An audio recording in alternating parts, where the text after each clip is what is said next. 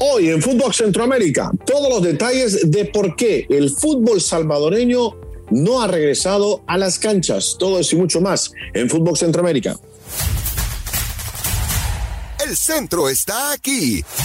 Footbox Centroamérica, un podcast de Footbox.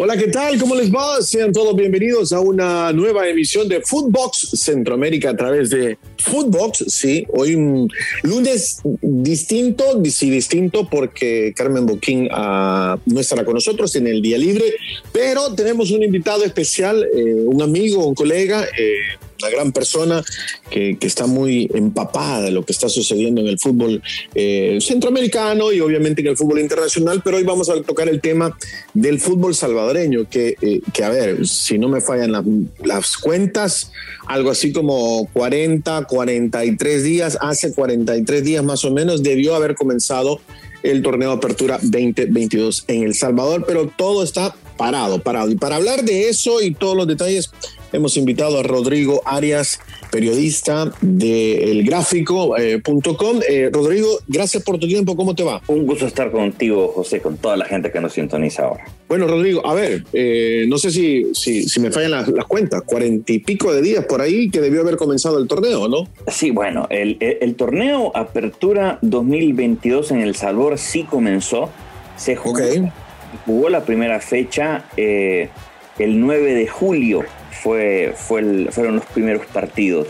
Se jugó completa, se jugaron eh, los seis encuentros, pero cuando iba a iniciar la segunda, la segunda jornada, eh, el día 16 de julio, se jugó solamente un partido. Se sí, jugó me acuerdo. partido en medio de una, de, de una controversia, de una serie de eventos, eh, José, que es, es difícil enumerar, pero lo que te digo es que el 16 de julio eh, se, programaron dos partidos, el Santa Tecla contra Metapán, ganó Santa Tecla 1 por 0 en un partido que, que, veremos si se considera como válido, porque los árbitros eh, habían anunciado ese mismo día que no podían pitar. ¿Por qué? Porque no tenían eh, un aval de la Federación Salvadoreña de Fútbol.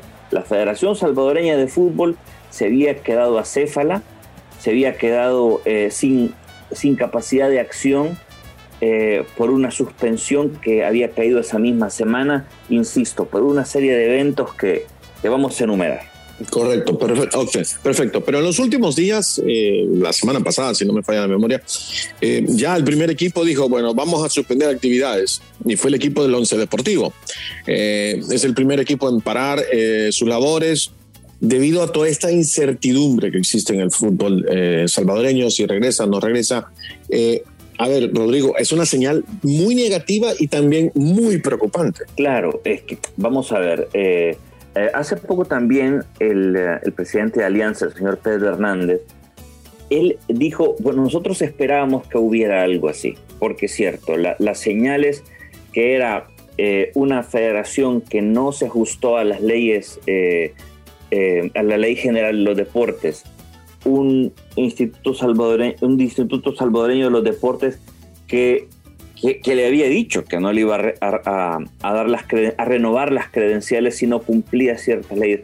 Las señales de la suspensión venían desde hace mucho tiempo, pero el presidente claro. de Alianza, Pedro David Hernández, dijo también hace poco, nosotros esperábamos, nosotros sabíamos que iba a pasar, pero esperábamos que iba a ser un tema de dos o tres semanas máximo. Lo que no se esperaban, lo que no estaba en el presupuesto de nadie, es que pasara más de un mes. Y bueno, imagínate, el, el partido de, de, Santa Tecla Metafán fue el 16 de julio, pues ya pasó más de un mes. Uh -huh. Y no fueron dos semanas, no fueron tres semanas, fue un tema mucho más complicado. Eh, la FIFA, él escribió la, una carta anunciando que iba a nombrar una comisión normalizadora a través de su filial CONCACAF, y con CACAF se ha tomado la tarea de venir, se ha tomado la tarea incluso de, de, indagar dentro del fútbol salvadoreño, pero no se ha anunciado nada, no hay comisión normalizadora.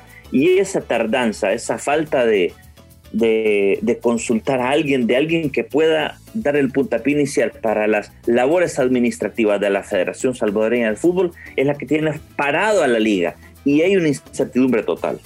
Correcto, porque esta comisión de, que va a regular eh, el fútbol salvadoreño es la que se va a hacer cargo, Rodrigo, del día a día, ¿no? de las actividades diarias, del pagarle a los empleados de la federación, que son más de 100 personas, si no me falla también la, cuenta. Este, pero, pero ¿por qué? Mi pregunta es, ¿por qué se ha tardado tanto? ¿Por qué, en tu opinión, eh, no llega ni la decisión de, de, FIFA a través de CONCACAF para, para ya presentar oficialmente a este nuevo comité de regularización?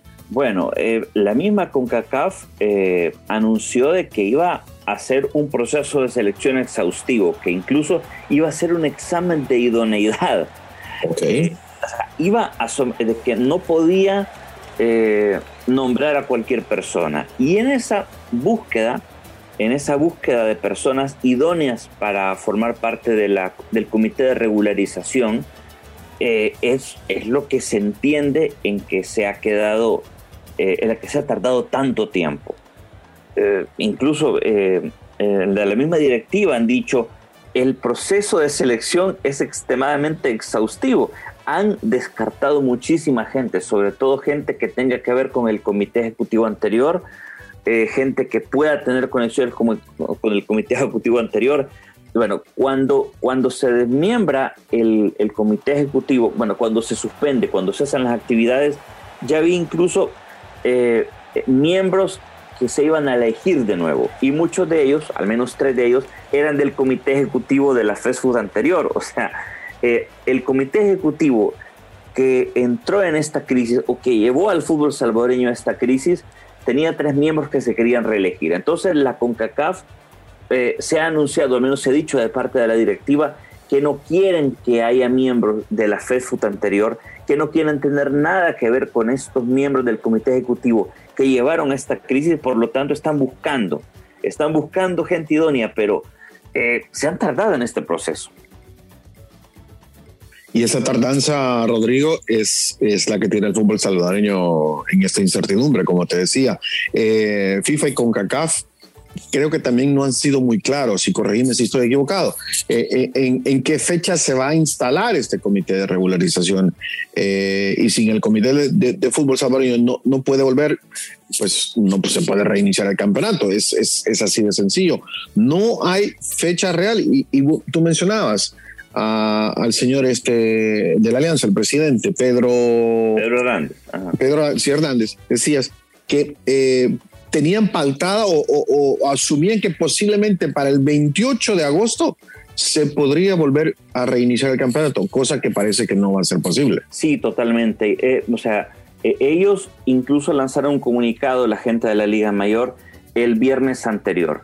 Ellos dijeron que ellos esperaban, según rumores, basados en rumores que les habían llegado, que quizá al mediodía del viernes, o sea, estamos hablando del viernes 19 de agosto, ya iba a haber un anuncio ellos tenían presupuestado, pero no, no, no, se basaban en más que rumores. Y bueno, los rumores no fueron ciertos. Esperaban mediodía 19 de agosto. Pues llegó el mediodía el 19 de agosto y no se anunció el comité de regularización. Y como no se anunció, no hay, no hay ni siquiera un, no, no hay, eh, no hay humo blanco dentro sí. del seno de la CONCACAF. Por lo tanto, la incertidumbre sigue eh, eh, fue un golpe que no se anunciara el comité el, al mediodía del 19. Lo especificaron mucho los presidentes de la primera y por eso anunciaron de un comunicado en que estaban, estaban en una crisis que eh, es muy difícil prever una fecha del campeonato ahora. ¿Se sabe de, de cuántas personas va a estar integrado este, este comité de regularización, eh, Rodrigo? no, no, bueno. No se sabe. No se sabe. El comité ejecutivo de la federación eran siete personas. Okay. Pero, pero, pero, el, pero, el, nuevo comité que se va a hacer cargo de las actividades diarias, diarias no se sabe de cuántas personas será. No, no se sabe. No lo dijo la carta de la FIFA. La, la, la FIFA dijo que, que, va a gestionar la FedeFood, que tiene que revisar los estatutos, porque obviamente hay que cambiarlos.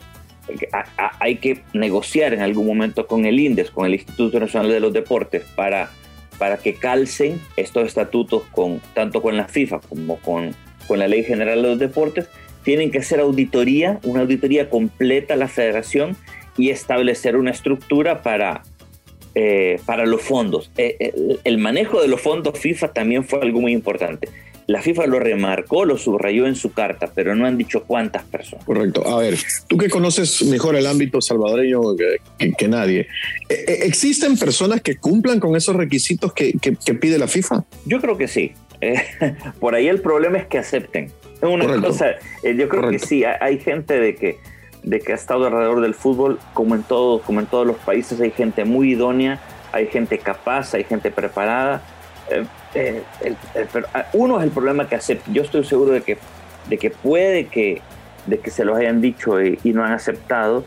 Y el otro tema es que parece que el fútbol salvadoreño también está dividido. Eh, yo creo que en medio de esta, de esta pelea por, que no hubiera suspensión, me parece que hubo los bandos que apoyaban al comité ejecutivo anterior y los que no lo apoyaban, fue muy polarizado el, el espectro del fútbol salvadoreño. Entonces, en esa división de haber estado a favor del comité ejecutivo anterior y en contra del comité ejecutivo anterior, eh, es muy difícil hallar gente de la familia del fútbol que, que no haya estado en medio de esa, de esa pelea o de esa crisis o incluso de esa indiferencia a lo que podría pasar, porque al final yo creo que todos han aceptado, incluso los mismos miembros de, los, de, de la Asamblea del Fútbol Salvadoreño, que fue un problema de indiferencia. Ellos no actuaron a tiempo. Este problema se veía venir desde el 2019. Se venía cantando este problema. Hubo tres años de que, de que se dijo, que el mismo presidente del INDE dijo que se dijo desde los medios y, la gente de la Asamblea del Fútbol no actuó. A ver, para ti, ¿se equivocaron las dos partes o, hubo, hubo, una que se que equivocó más que la otra? Totalmente. Yo creo que fue el comité ejecutivo, porque eh, la Ley General de Deportes se estableció desde hace más de tres años. El, INDES anunció que, dijo, hey, únase a la Ley General de los Deportes o vengan y lo discutan. Y el comité ejecutivo que presidió el señor Hugo Carrillo fue indiferente, dejaron pasar tres años. Yo creo que eh, la gran mayoría de la culpa es del comité ejecutivo que presidió Hugo Carrillo pero sobre todo la es que arriba del comité está la asamblea del fútbol. Y la asamblea del fútbol no solamente es que fue indiferente, sino que en el comité ejecutivo 2022-2026 tenía como candidato a Hugo Carrillo. Lo iban a reelegir, eh, ya era un hecho. Entonces, me parece que no, no había autocrítica de parte de la Asamblea del Fútbol y el comité ejecutivo fue el que llevó a, este, fue el, capitán del Titanic, fue el comité ejecutivo. Y ellos son los que han hundido al fútbol salvadoreño en esta crisis. A ver, eh, de aquí parece que el fútbol salvadoreño ha tocado fondo, me, da esa sensación, Rodrigo. Eh, de aquí solo hay una salida y, es hacia arriba. ¿O me equivoco? Ah, en teoría sí, en teoría debería de aquí debería salir nuevas leyes. Hay varios, hay varios aspectos del fútbol salvadoreño que, que podemos tocar, sobre todo que no, haya, no esté más centralizado el poder, porque el poder del fútbol salvadoreño, todo, ¿eh? de gestión, de cambio, estaba centralizado en el comité ejecutivo del, del fútbol salvadoreño, de la Federación Salvadoreña de Fútbol, pero sobre todo en el presidente. Todo, todo el poder estaba concentrado en un solo hombre. La misma FIFA dice, y lo dijo en sus cartas, la FIFA no se debe al comité ejecutivo, ni tampoco al presidente. La FIFA se debe a la asamblea del fútbol, a esa asamblea donde deberían participar todos, eh, equipos de Liga Mayor, sector amateur. Eh, hay también un proceso para que tengan voz y voto jugadores, árbitros. Eh, entonces, ¿por qué esa asamblea quedó sin poder de acción? ¿Por qué una vez se fue el presidente no hubo poder de acción? Porque todo, está, todo el poder estaba centralizado en, en, el comité ejecutivo, pero sobre todo en el presidente. Entonces, Yo por eso, eh, por eso te, hacía el comentario, perdón que te interrumpa, por, eso te hacía el comentario, eh, porque si, si la cabeza está, está mal, pues el resto del organigrama va a estar mal, ¿no? Eh, siempre es, es, de esa manera, cuando una empresa no tiene liderazgo, no tiene una misión, no tiene un plan para seguir, pues nada, nada, nada se da. Ahora que han tocado fondo y que se están dando esos cambios que, que poco a poco espero que vayan cambiando en, en, totalidad el, fútbol salvadoreño, pues creo que debemos de pensar de que solo vienen cosas positivas. Ojalá, yo, yo creo que justamente por eso es de que la FIFA o la CONCACAF se están tardando tanto, porque hay una incertidumbre de que, de, que eso vuelva a pasar. Mira, José, yo creo de que cuando hay, cuando hay poca autocrítica, sí creo que hay poca autocrítica dentro de la Facebook, hay poca autocrítica dentro de los mismos miembros de, de, la, de la Asamblea del Fútbol. Entonces, hay un temor que se vuelva a repetir. Hay un temor que digan, no, esto fue culpa de otro, esto fue culpa de la FIFA, esto fue culpa del gobierno. Es, hay, hay temor que los miembros de la misma Asamblea del Fútbol echen la culpa a otras personas y vuelvan a hacer lo mismo hay un temor porque hay, hay poca, insisto, la indiferencia no fue parte de, no fue de una persona, fue de muchas personas.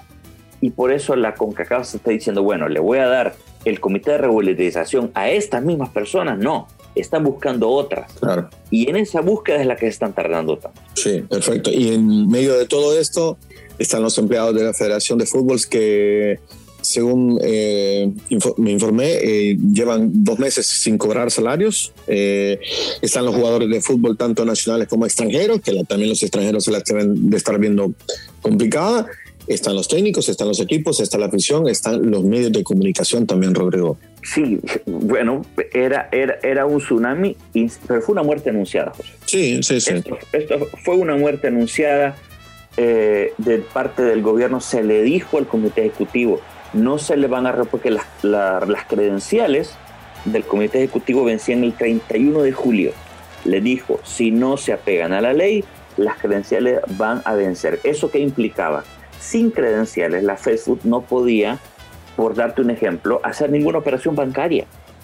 O sea, igual eh, esta crisis eh, hubiera explotado el 31 de julio. Explotó antes porque del INDES, eh, desde desde un comité, desde un comité de disciplina, de un comité eh, eh, que es parte del INDES, pero que no viene el directorio del INDES, se evaluó que el, comité ejecutivo había cometido una falta y que por lo tanto quedaba suspendido. Aunque el INDES no hubiera actuado, el 31 se le vencían las credenciales, el 31 de julio se iba a suspender, iba a quedar sin ningún poder de gestión la federación. Entonces, eh, fue un poco antes, pero igual eh, se veía venir.